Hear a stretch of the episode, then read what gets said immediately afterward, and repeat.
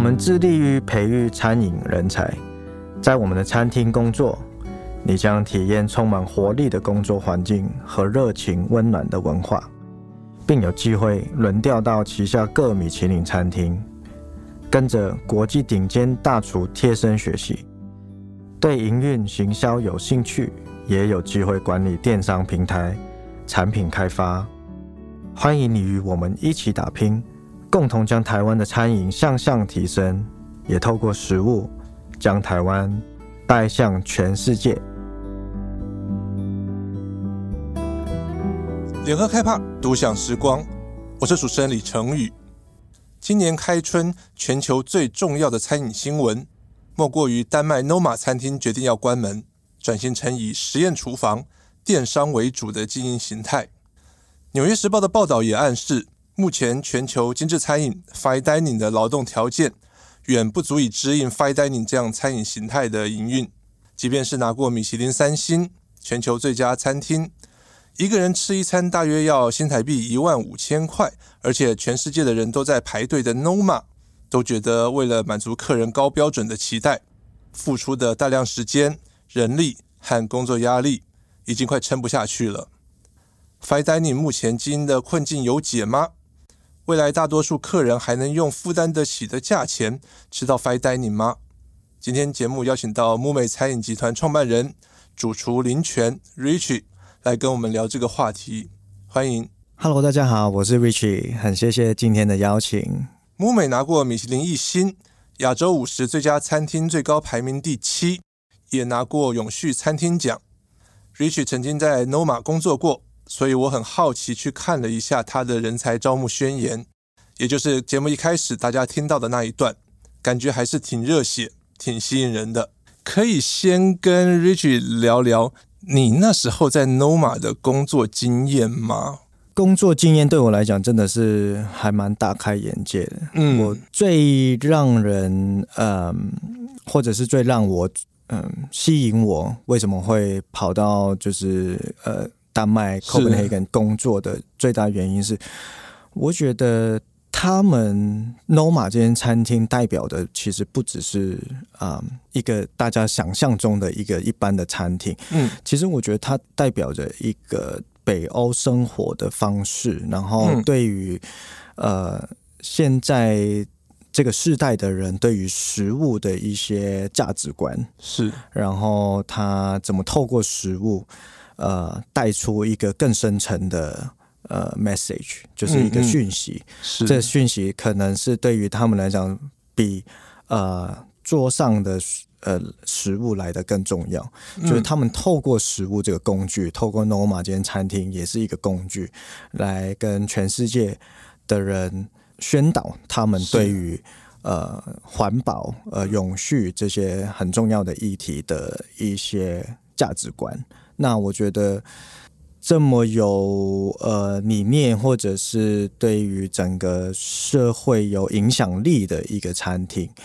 呃，是我从来没看过的。嗯，是。那当然，如果有机会可以去那边工作，会是很多呃，特别是在 fine dining 领域里面呃发展的人呃的梦想。嗯，那嗯嗯所以那时候有，当然有这个机会，我就立马呃。立马放下所有的 身，飞奔去哥本哈根。对对对，我是二零一二一三年那那两年中间去的。是在那时候，他们其实已经获得世界第一两次了吧？好像两次三次，总共好像是拿过五次。对对，嗯嗯，所以那时候其实已经是非常，就是基本上已经是在呃顶尖了。嗯。整个世界都在关注北欧料理的当下，要去那边实实习当他们的实习生呢，那个 waiting list 大概会是好像一万多个履历，对，每年大概会有一万多一万多的呃，就是。呃，申请、嗯、对投履历申请申请人，那他最终会选大概呃五十到一百人左右，就分不同的阶段。哦，因为他每个人去都会是不同的时段，嗯嗯，他会分一批一批人这样，是，所以大概一年大概一百一百人上下吧。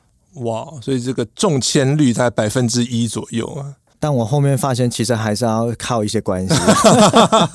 就隔了这么久就没关系了，可以透露一下。所以，Richie，你在那边主要是做什么样的工作？当然，一开始也是跟大部分的人一样，就是从、嗯、呃，因为因为他蛮有趣，他其实把它当成是一个 training 的 program，是，是他他的他有取名，就是他是一个 internship 的 program，、嗯、不管你的经历是什么，是。可能你在别家餐厅，或者甚至是你是 fine dining 餐餐厅，我我同期有一些人可能是在法国的米其林三星的餐厅、嗯、已经当到主厨了，还要过去，还要过去，还是 intern。就是你还是一样，就是 intern，不管你的经历多寡，嗯，你进去就是进去 Noma，他就是把你当 intern，他就只有两种，要么你就是全职员工，嗯，呃，然后拿薪水的，然后要么你就是 intern，他就只有这，他就是这样分的。哦，是，对，是，所以那时候我就就是跟同期的人一起开始嘛。不过我蛮幸运的，因为其实我觉得十年前的工作环境跟现在是非常不一样，因为。这这十年，如果在餐饮业或者是在很多不同的产业，大家都在讨论，嗯、大企业都在讲 ESG 啊，都在讲呃 sustainability，就是永续。永续人的这一块的永续，大家都会讲 work-life balance 啊，嗯、男女平等啊，然后工作时数啦。这其实，在十年前并不是这么流行。就算在、嗯、呃 Noma 一个这么提倡呃永续的这个环境当。当时这个议题不是这么的受到约束，嗯，是，所以呢，大部分的人知道，呃，fine dining 餐厅，或者甚至是现在，呃，还有很多欧洲国家，或者甚至是像呃日本，嗯，呃，一些亚洲国家，他们的工作时数在呃餐厅里面呢，还是非常非常的长。那我自己的自身体验也是，呃，应该是说我的这个年代呢，我今年四十二岁，那我在。餐厅工作的这二十几岁到三十几岁的这一段这十年里面呢，嗯，我每一天工作的时间大概是十四到十六个小时，一天二十四小时，你三分之二的时间可能都在厨房里面，对，餐厅里面，对，而且那是被视为非常正常，就是这是一个正常的上班时间，嗯，就是没有八个小时、十个小时是不可能出现。是，这好像是餐饮业这个业态蛮长时间以来，他的工作的模式就是，是一个被公认的呃工作模式，应该是从一就是从八零年代，就是我们可以推说前到，如果大家对 fine dining 有一点熟悉，可能在譬如说呃一些非常有名的主厨，像 Gordon Ramsay，嗯，是地地狱厨房的那那个呃英国的主厨。或者再早一点，甚至去到呃嗯、呃 Alain Ducasse 这些法国就是顶级、全世界最有名的这些大师，你在他们的厨房工作的工作时间就是十六个小时，嗯、就是你可能早上八点多会进去厨房，嗯、然后你大概会是在晚上的一点左右下班，这是一个非常非常正常的工作时间。但 Rich，你刚刚讲到的是你啊二十岁到三十五岁。主要是在比如说他自己亲自在实作这样的一个阶段的餐饮人，那后来你自己拥有了餐厅，你自己拥有了一个餐饮集团，你从一个经营者的角度来看，尤其是面对现在的整个的大环境、劳动环境，或者是劳动法令，一天工作十六个小时，可能对于这个劳动法令或者是现代的劳工来讲。是一件好像没有这么值得称道的事情，因为以前我们都会说哦，我们辛劳、很勤劳的工作，我们就能有出头天。现在大家好像不是这么想。嗯，对，我觉得是整个社会环境跟价值观，嗯、呃，不管从国外也好，当然法令呃也不停不停在更新嘛。然后呃，这也不只是台湾，然后全世界都有这样的。呃，趋势，嗯，是那呃，所以这十年在餐饮 fine dining，特别是有非常大的变化，是。然后因为一直以来整个经营模式，从可能八九呃零年代一直到现在，都是以呃人力工作时数非常呃长的这个规划去、嗯嗯、呃，就是当一个。呃标准嘛。是，那所以这个高端餐饮又是一个以人为本的的一个呃商业模式，就是基本上就是人的 business 嘛，就是我们经营餐厅其实就是经营人。都呃，不管服务也好，呃，厨师呃里面的工艺手艺都是靠呃有有人在做，人的需要训练很长的一个时间的、嗯嗯嗯、呃生意，所以这个商业模式被挑战的时候，我觉得就会呃，像你刚刚一开始今天想要讨论的这 Noma 为什么会说啊，这没办法再没办法再撑下去了，撑下去了。其实这个社会的呃价值观。的改变，嗯，我觉得主要是现在的人对于工作时间这件事情，嗯啊，变了非常有一个非常大的转变。所以，如果从也许你现在经营 fine dining 餐厅来看的话，如果我合乎劳动法令，我相信一定是合乎劳动法令啊。可能一天工作八小时哦，可能我在法定的加班时数以内，嗯，我能够营运好一间 fine dining 餐厅吗？那我在这个餐厅里面工作。我不需要一天工作十六小时以上，我就能把自己锻炼的很好吗？这个问题要看你怎么样去看待厨艺这件事情。嗯嗯，对我来讲，我一直觉得 fine dining 这个产业啊，其实或者是呃，你当一个厨师这来讲好了，个人个人好了，以一个个人的成长来讲呢，我觉得就像你当一个专业的音乐人，或者你当一个专业的运动员。它其实是需要长时间的训练跟、嗯、呃学习，是，而且是呃不只是是付出时间而已，我觉得反而是更应该从不同的领域去看待这件事情，就是像我刚刚举的这两个例子，是有系统的去训练，而不是说是。啊，我今天我工作十六个小时，我做了十年，我就会变成一个大师。嗯，我觉得这是两码子的事情。呃，我觉得你想要当一个专业的厨师，然后特别是在这个、嗯、呃 fine dining 的产业里面，嗯、就是世界顶尖的这些标准里面学到这些专业的技巧呢，有系统的去训练是必须的，就不是说、嗯、哦，我就是一直做一直做，呃，所以所以其实。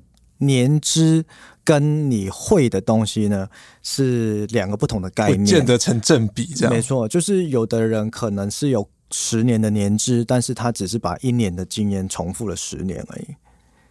哎，这一句话很有哲理。嗯，所以，所以我常常跟我们工作的同仁，特别是刚进来这个产业的人，意识是很重要，就是。OK，你可以，你可以很努力的工作，工作十六个小时，甚至十八个小时、二十个小时，就是你可以工作多少小时都可以。嗯，但不代表你能够变成很卓越跟优秀的人。这我觉得是跟你的怎么样去利用你的时间呢，非常有关系。嗯嗯，就是所以有系统的去训练，对我来讲才是关键。那如果回到 Rich 你的 Noma 经验，很多欧美报道都在讲 Noma，他们的可能在那边的实习生都觉得说，我做的都是最基本的工作，嗯，我可能也是无心的这样的一个实习，觉得好像这样，嗯，不是很值得。从某些人人的观点来看，嗯，那你觉得你在 Noma 那一段时间里面，你感觉值得吗？或者是说，你从中获得一些什么样的一些成就感，让你觉得说，哎，去丹麦这一趟是对你的厨艺生涯是？是还不错的。我觉得很多人会去讨论说啊，他们呃没有付薪水啊，嗯、可能对呃现在的很多人来讲，他可能评论的人不见得对这个产业有非常深的呃熟悉，他可能不见得对于经营餐厅有呃很深的认识。是，那从一个。呃，可能现在的价值观角度来讲，他觉得哎，没有薪水这件事情是不能够接受。嗯嗯。但就像我刚刚讲的，如果你把它当做是一个 internship，你把它当做是一个学习的过程，是。就像我去拜师，我去跟一个哈世界有名的音乐家学习，我每天跟他练习一个乐器十六个小时，然后我还要付他钱呢。是是是，一般的一般的情况应该是这样吧？是，或者我找一个专业的运动教练来教我，嗯、然后他是世界上非常顶尖的训练运动员的选手。我想要成为，比如说我打篮球，想要成为 NBA 的呃一一一个球员，嗯，我还要付钱呢，还不是？应该是说我去拿钱，嗯，所以看，我觉得看事情是看你从哪一个角度去去看待。那我一直以来是觉得我是去学习的啊、呃，我是去观摩的。那对我来讲，当然就是非常的值得。其实我是去 Noma 这个去上一场大师班这样子。我觉得是，如果你要把它当做工作，我也会同样问你，那你对他付出了多少贡献呢？觉得他应该要给你这个薪水，因为如果去那边觉得你需要拿到一个工资的话，那是我觉得相对的你也要够为他对回馈在这个企业，所以我觉得这个是一个当然可以一直讨论下去的话题。但但如果你问我个人的话，我个人是觉得我是抱着一个去学习的心态，所以我对他没有任何的疑惑。嗯，就是而且你可以选择不去啊。不行啊，Noma 的履历很值钱啊，所以就算你没有拿到薪水，你拿到一个无形的资产嘛，就是这个履历在你的履历上面是值钱的、啊。嗯，没错，所以你还是拿到东西嘛。是，单是以工资来讨论的话，我觉得看待这个事情可能稍微表面了一点。Noma 年初宣布说，他要转型成以实验厨房为主，然后会加大力道在电商平台上面的经营。哎，后来我想一想，这些都是 Rich 你或者是你的木美餐饮集团已经在做的事情。所以你年初知道 Noma 要决定要转型这件事情的时候，你有什么想法？其实我蛮早就知道了，因为、哦、你蛮早就知道，对对对，因为当然我还是跟里面一些有在联络，对对，对，甚至跟主厨他也是久不久会有一些联络，是，对啊，是会更新一下状态。那我也非常关注他们的步伐嘛，发展的步伐。如果近年你们这样子还有在联络的时候。他们的心境应该是什么？就是走到这几年了，然后有这样的一些声音出来。其实，其实 Rene 很早很早就有这个想法。我觉得，从他开其他不同的餐厅、不同形式的品牌，我觉得 Noma 它的布局十年的阶段性任务已经完成了。嗯，就是他要不管是把丹麦或者北欧料理呃放到全世界，变成呃可能甚至是 Fine Dining 的主流是。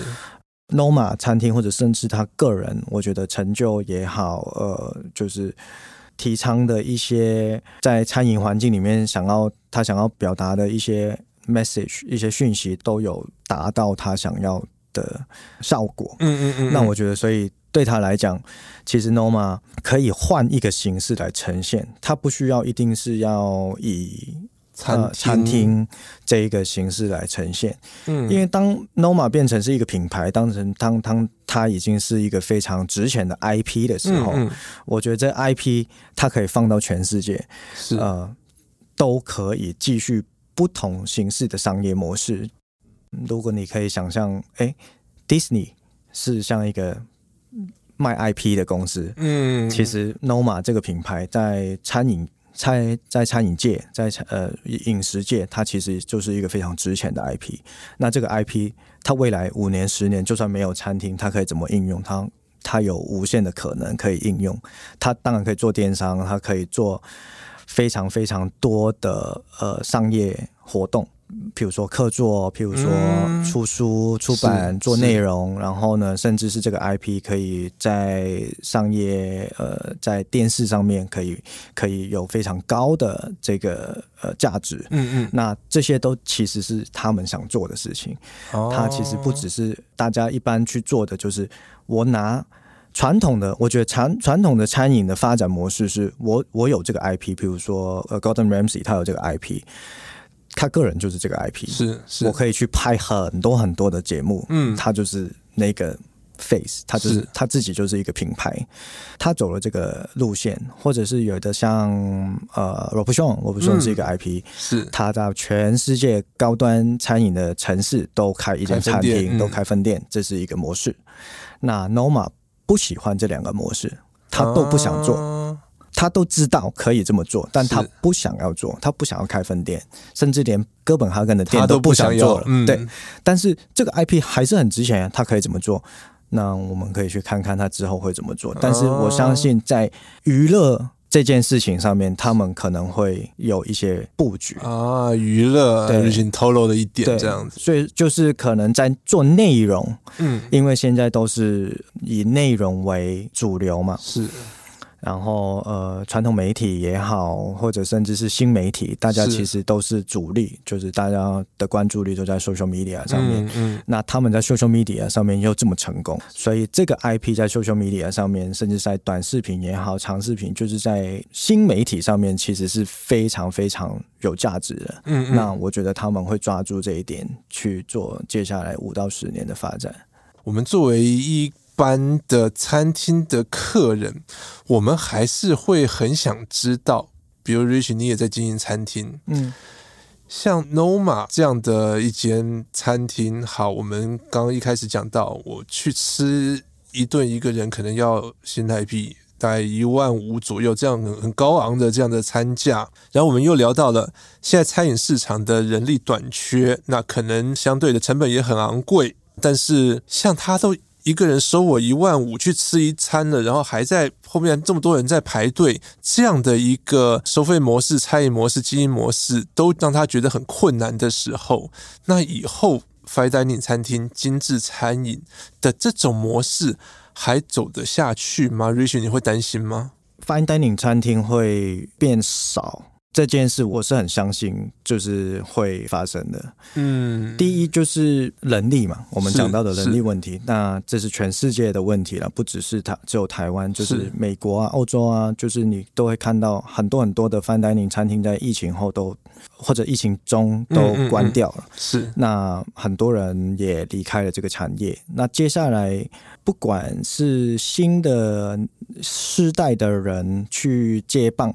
像我我们现在去看，大概二十几岁这个世代的年轻人，嗯，他们愿意付出的时间跟精神，在这个产业里面发展的人是相对比较少一点的。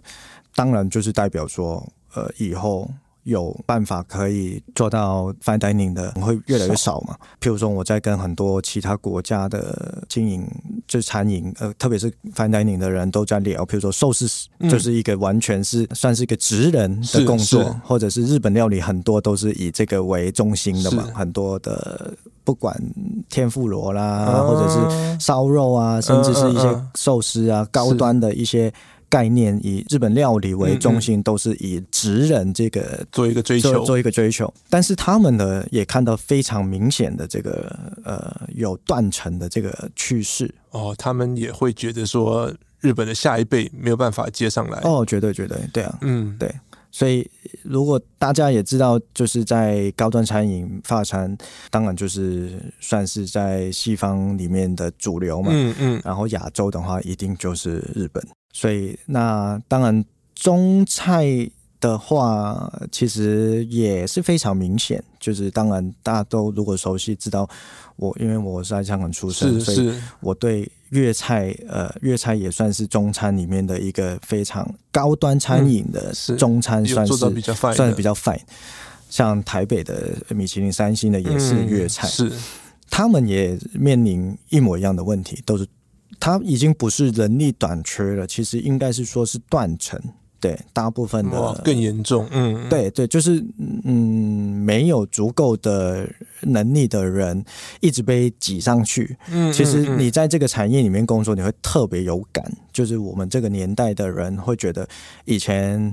可能你在厨房工作十年，才刚刚好到一个副主厨，嗯嗯的差不多的位置，是，然后开始接触一些管理的工作啦，然后你前面可能十年八年都在呃训练你的手艺，现在十年不到，你可能就已经是主厨了，所以可能五年已经是主厨了，因为。大家都缺人嘛，大家缺人就会怎么？哦、呃，没关系啊，反正你大家都希望先填满再说嘛。嗯嗯。所以你可能本来两年当一个领班，现在六个月就当领班了，然后然后六个月当领班之后又有新餐厅开，你工作了一年之后又被挖然后 YOBEWA 呢就就变成副主厨了。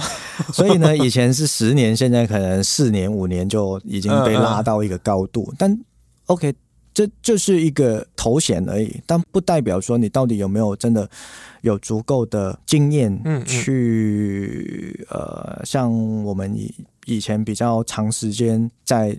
因为现在年资已经变少了，是，然后你每天工作的时数又减半，就是以前我们十六个小时一天，你现在是八个小时一天，所以我以前工作一天是你的两天，嗯，所以我经验值就减，所以我的十年经验就是现在的人的二十年的经验。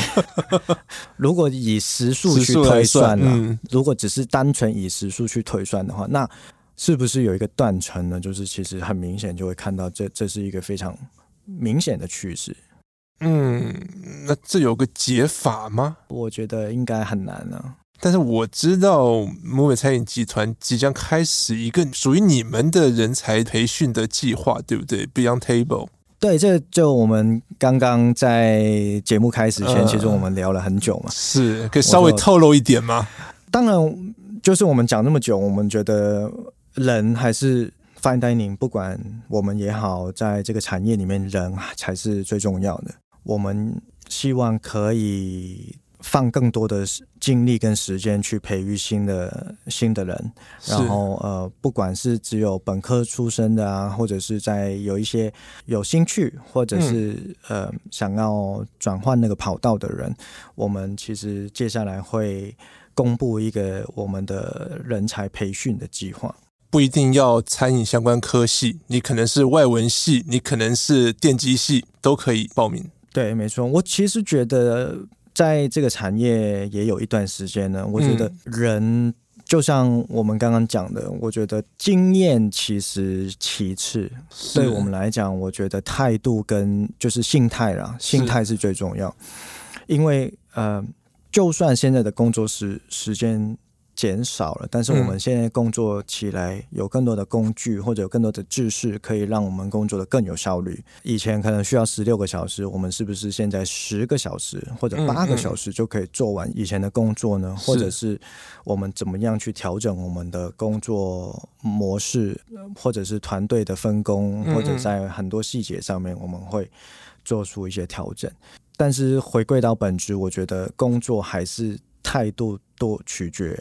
就是多于一切，嗯嗯，那有系统的去训练，就我刚刚讲的，就是我们怎么设计这个 internship 的 program，就是这个、嗯、呃培育的计划，让大家知道哦，原来除了我每天抱着去上班的这个心态不是，其实我我们是每天抱着不停想要希望可以进步的这个心态。嗯嗯，我觉得这是我们或者是。我了，就是我在经营这个我们 MMH 这个集团的核心价值，就是我希望每一个同仁在他的每天的工作上面都能够感觉到自己的价值，然后他是会希望每天可以进步一点点。是，对，就是大家都有听过那比喻嘛，你如果是每天都是一个 percent 的增长，嗯，一年之后呢，你会你会。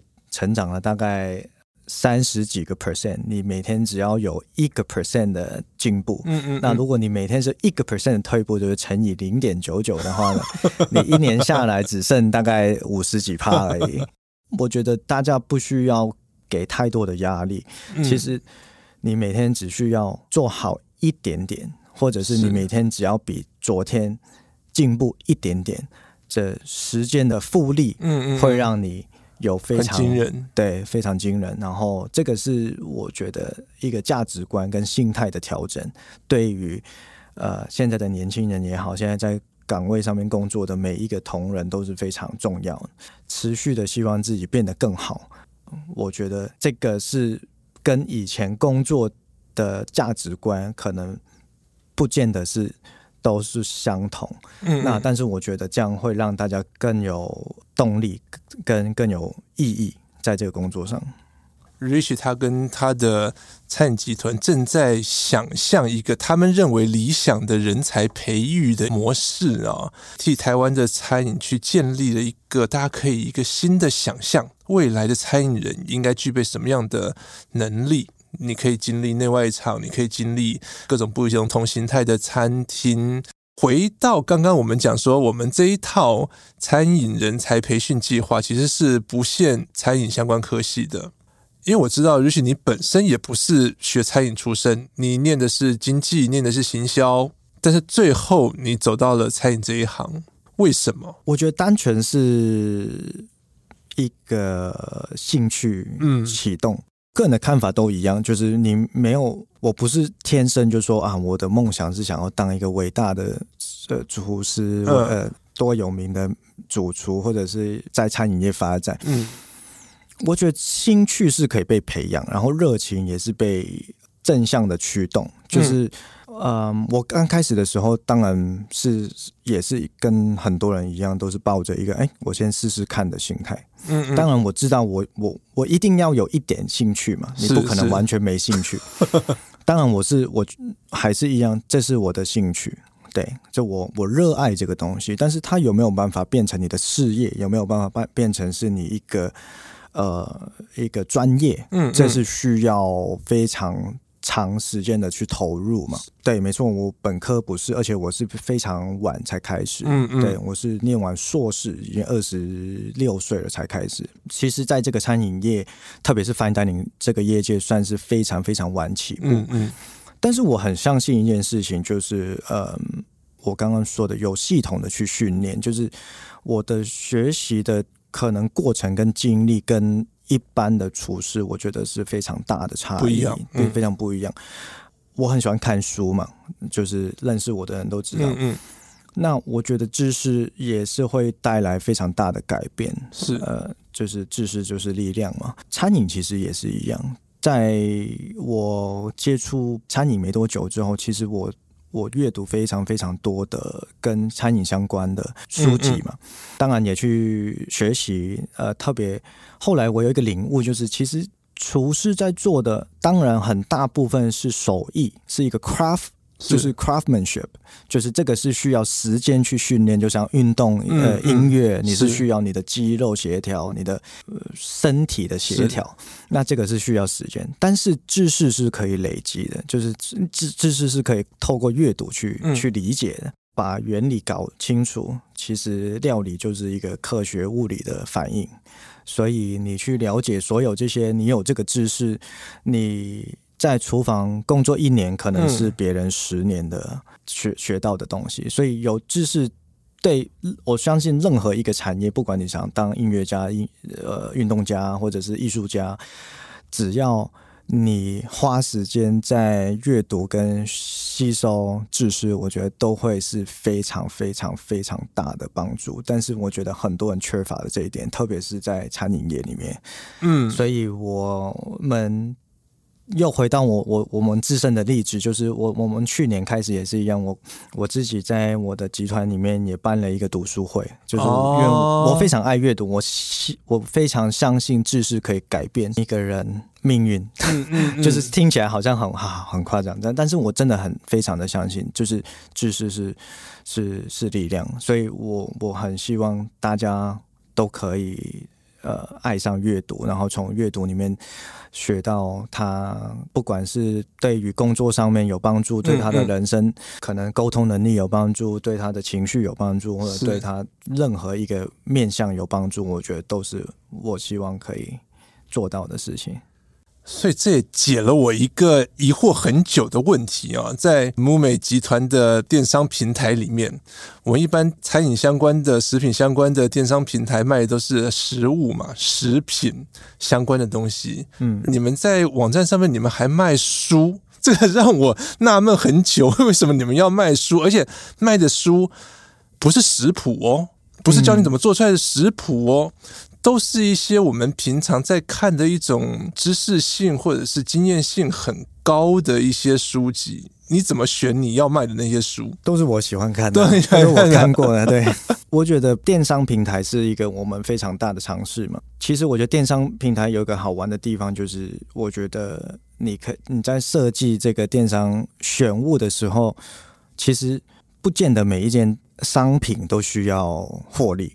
哎，这个很有趣，这个怎么说？就是成品卖书可能也不赚钱啊。呃，所以他开的商场，对对对对对对，没错啊。所以很多书店卖书其实不赚钱，所以我们卖书一样也不赚钱。对，但是我觉得这是一个我们相信的核心价值，就是代表哎、嗯，不管是我也好，我们我们的同仁也好，我觉得是把有共同价值观跟有共同的理念的人。放在一起这件事情是很重要。嗯嗯，那我我们也也希望能够感受到我们的选物店的用心的用户，也会知道我们其实就是不管是因为透过电商认识我们的餐厅，或者反过来因为去过我们的餐厅而认识我们电商的人，都会知道这个餐饮集团他们背后的一些价值。所以大家如果在电商平台上面看到那些书，其实都是 Rich 他喜欢的书，然后觉得我希望可以更多一点，呃、但是要多读一点这样子。就是我希望可以选选选项更多一点，呃、对、呃、对，我希望我们有能力可以做一些更多的选物，是我们就算不赚钱也没关系，就是呃可以透过它来。跟大家分享，或者是透过他来跟大家沟通，或者把呃呃有相同兴趣跟理念的人放在一起，我觉得就是这件事对我们来讲也很重要。阅读可以缩短你经验值的累积，当然，我觉得这绝对、绝对、绝对。但是回到刚刚你讲到的一个概念，我可以再问深一点吗？比如说，你刚刚提到了餐饮这样的手艺。是需要长时间的经验的累积，阅读是可以让你缩短这样的你的餐饮工艺时间的一个方法。这两者之间一定有一些没有办法克服的东西，对不对？比如说，不是因为我多读了两年食品科学相关的书，我的刀工就会变得更厉害。我还是必须要去练它，对不对？但是如果你选对书来看的话，你还是会有所收获。譬如说，像你讲。嗯对，没错，刀工当然是需要去练嘛。嗯，但是你选什么样的刀呢？嗯，你拿一把不对的刀来练，你再练多久也不会练好啊。那你你可以去找合适相关的书籍来看，什么样的刀适合你，或者是我想要达到的结果是什么？嗯，阅读的好处就是会刺激你去思考，思考就很重要。你就会去反思，你就会去想象，那我练这个刀工是为了什么样的目的呢？我是想要把鱼切好，把蔬菜切好，还是还是我什么都想练？切什么东西，用什么样的刀？为什么要各式各样不同的刀？这些东西在书里面会找得到答案啊。那如果你有这些知识，然后你再去训练，你绝对会缩短一半以上的时间。所有的工艺跟手艺里面包含的知识，我觉得你想得到的东西都有人写在书里面，写的写在书里面。对，这个单纯就是你想不想去找答案而已。如果你想要找答案，一定找得到。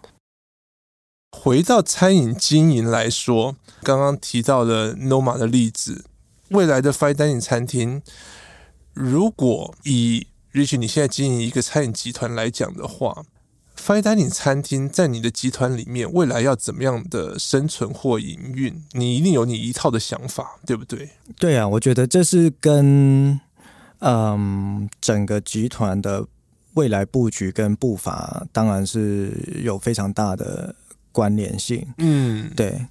如果认识我们的朋友会知道，我们其实有不同。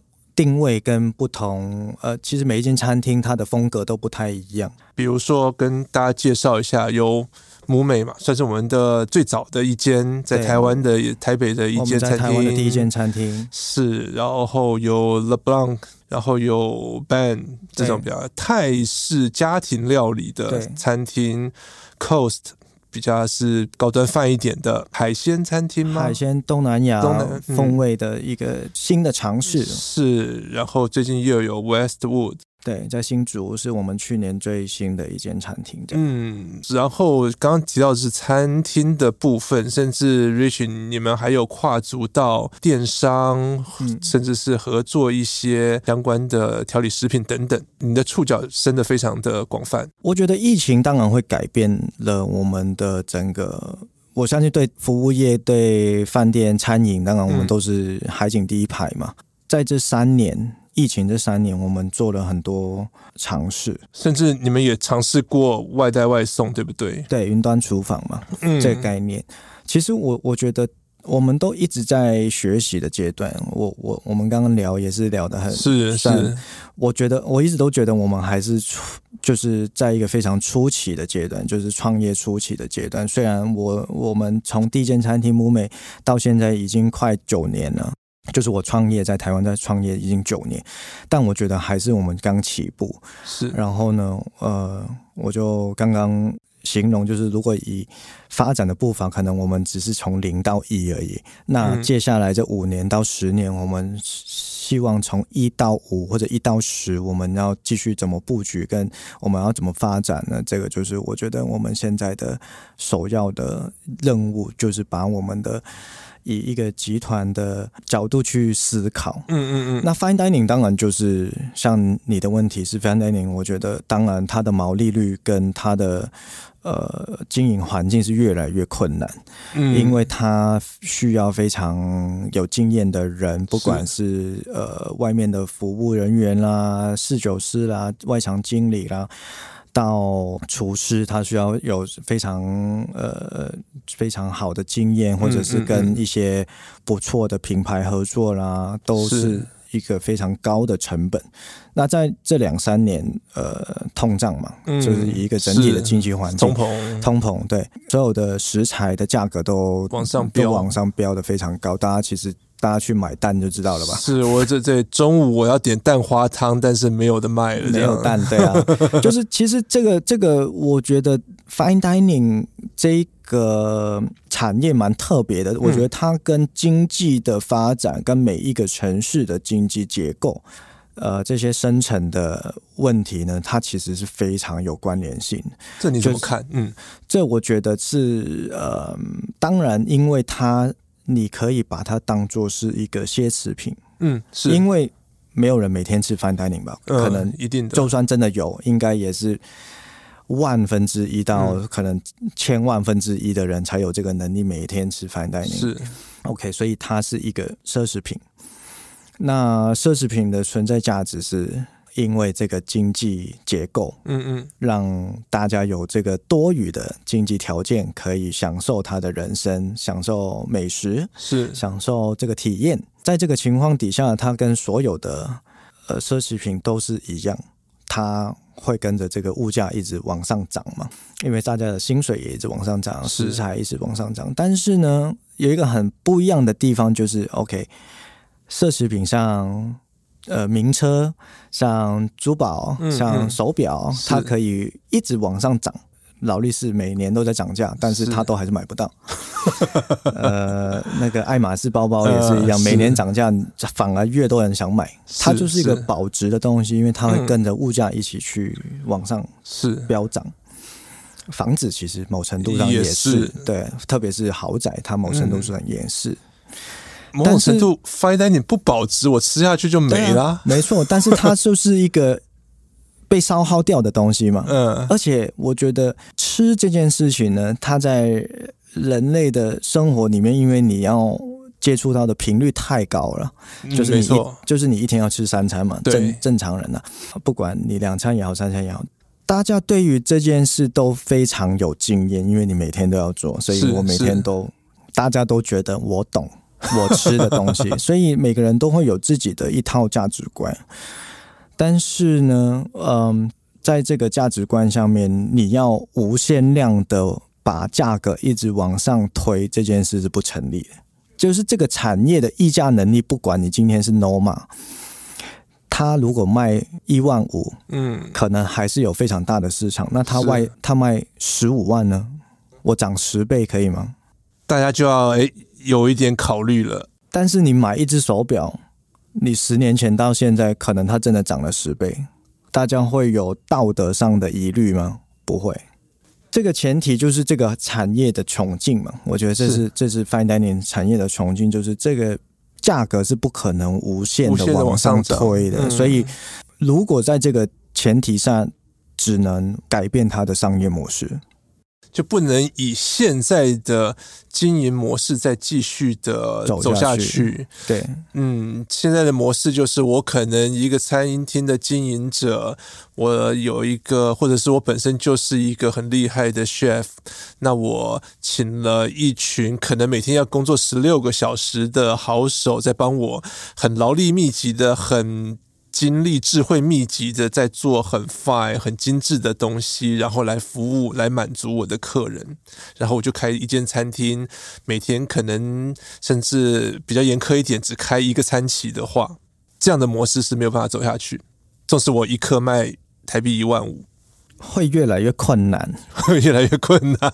但是，但是我觉得这个就是商业模式嘛，商业模式就是会不停被挑战。嗯、我觉得这个就是是每一个产业都会遇到的问题，所以你要去面对它咯，就是你要去适应，然后你要去找新的商业模式。嗯，就像 Noma，它有它的 IP，它的 IP 是值钱，所以就算没有餐厅，它还是可以继续获利，它还是可以继续做它想要做的事情。它的。核心价值跟他的理念是什么？他想要提倡这个呃 sustainability 嘛，永续、嗯嗯嗯、这件事一定要透过餐厅来做吗？不见得嘛，这是 Rene 想要做的事情。嗯，可以透过很多很多不同的方式去做啊，因为他已经打造了他的 IP 王国了嘛。是 OK，那这是一个方式。那其他的餐饮集团，它可以透过什么来赚钱？就是你你需要赚钱来。永续经营嘛，我们谈到永续经营这件事情，其实这这这也是 Rene 谈到的这件事。永续经营的首要条件是什么？你先不要死掉嘛。哦，这个很重要。对，你死掉就不用讲了，就不用聊下去了嘛。对啊，就多多多伟大都是梦想而已嘛。是是。那 OK，我们还是要回归到一个重点，就是我们要永续经营，我们还要需要获利，嗯，来经营企业。那企业获利，它。不见得一定要在餐厅上面呢，或者是你可以有各式各样不同的定价、不同的呃价位跟概念的餐厅。是，那 Fine Dining 餐厅可能是不赚钱，但是它会透过其他的服务或者其他的商品来获利。这个就跟每一个企业想要走的步伐跟布局跟它的结构会有非常大的关系了。是，但是。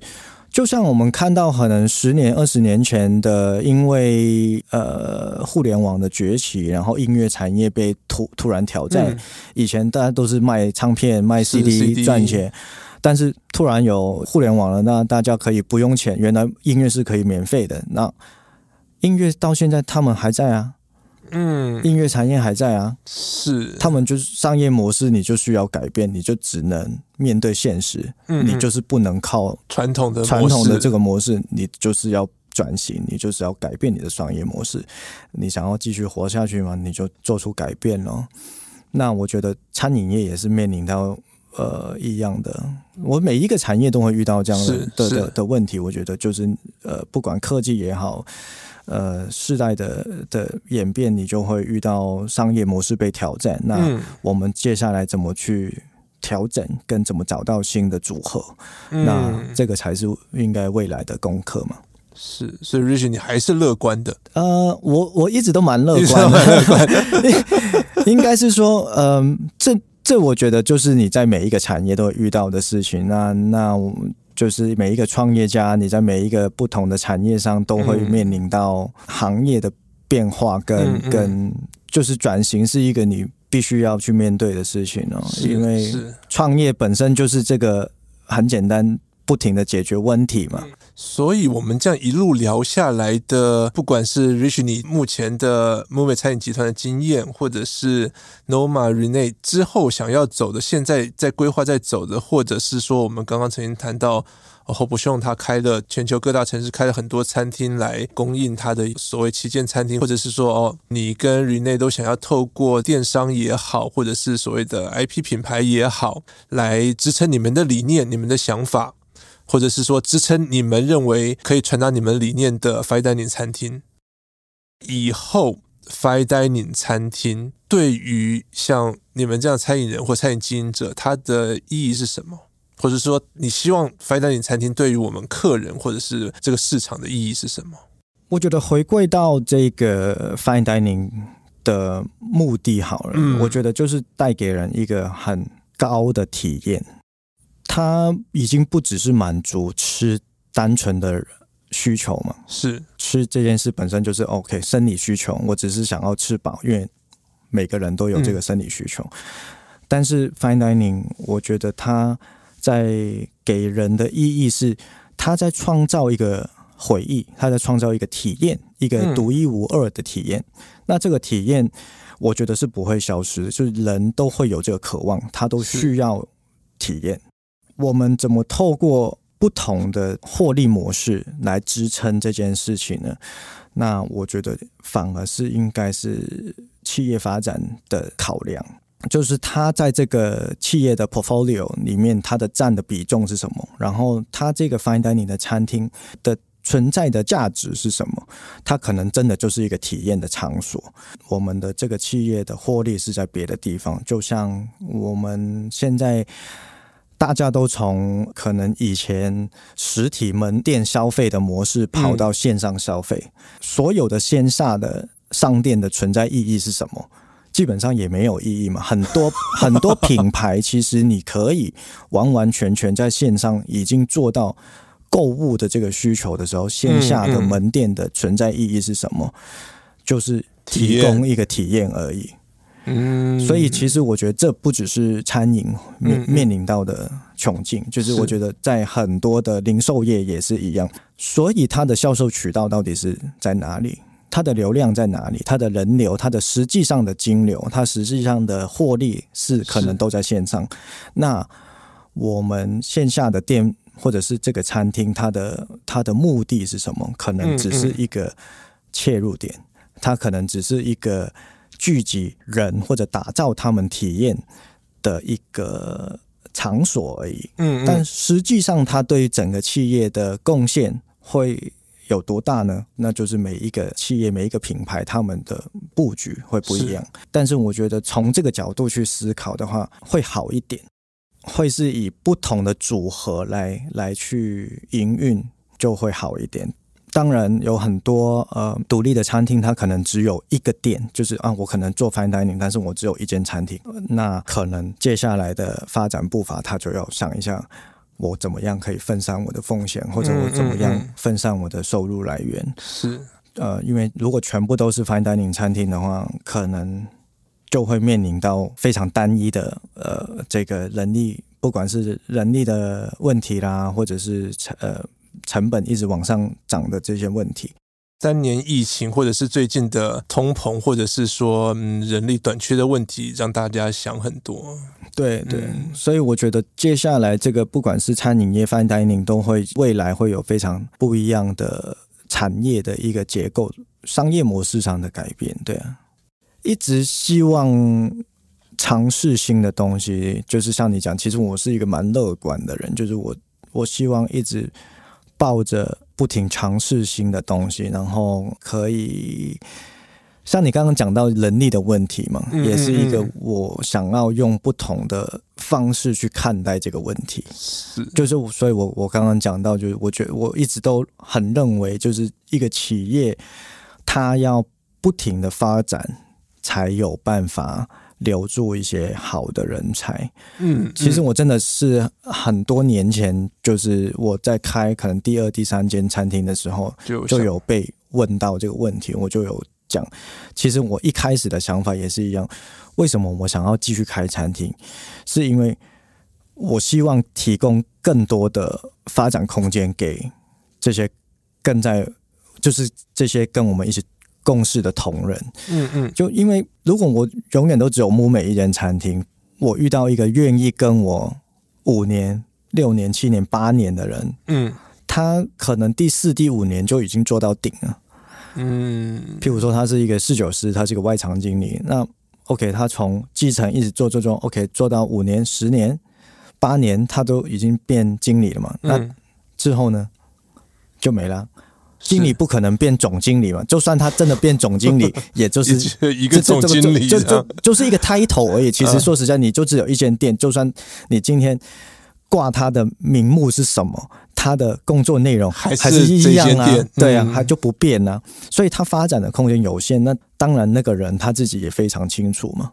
嗯，所以不管，就算你可以每年都改他的名字 头衔，就算你把它改成合伙人，就够高了吧？还是这间店？对，但还是这间店啊。对，合伙人还是这间店，然后工作的内容还是一样，他不会有在成长的空间嘛。是，所以我觉得企业。一直不停的增长跟发展这件事本身，你企业不增长，人才就会流失，这是一定的。Fine Dining 未来会如何发展，或许还没有一个定论，但希望如木美餐饮集团的宗旨所言，食物背后的文化，人与人之间的火花，是造就美好世界的答案。今天谢谢 Rich 来跟我们聊 Fine Dining 的未来以及他的餐饮经营心得，也谢谢听众朋友陪我们到最后。谢谢谢谢大家的收听，希望有机会在我们的餐厅看到你们，谢谢。上网搜寻 VIP 大 U 点 .com 到联合报数位版看更多精彩的报道。